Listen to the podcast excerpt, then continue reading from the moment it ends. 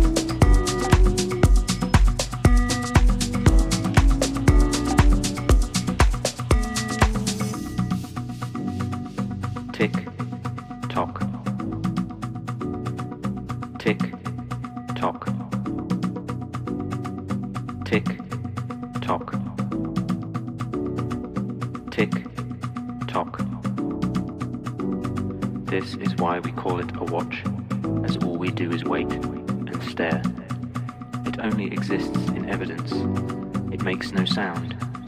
A title given to clockwork and memory. Its effect is decay, and that moves at a varied pace, and stars are in the future, years of light gone by. Living in music, meter, and rhyme.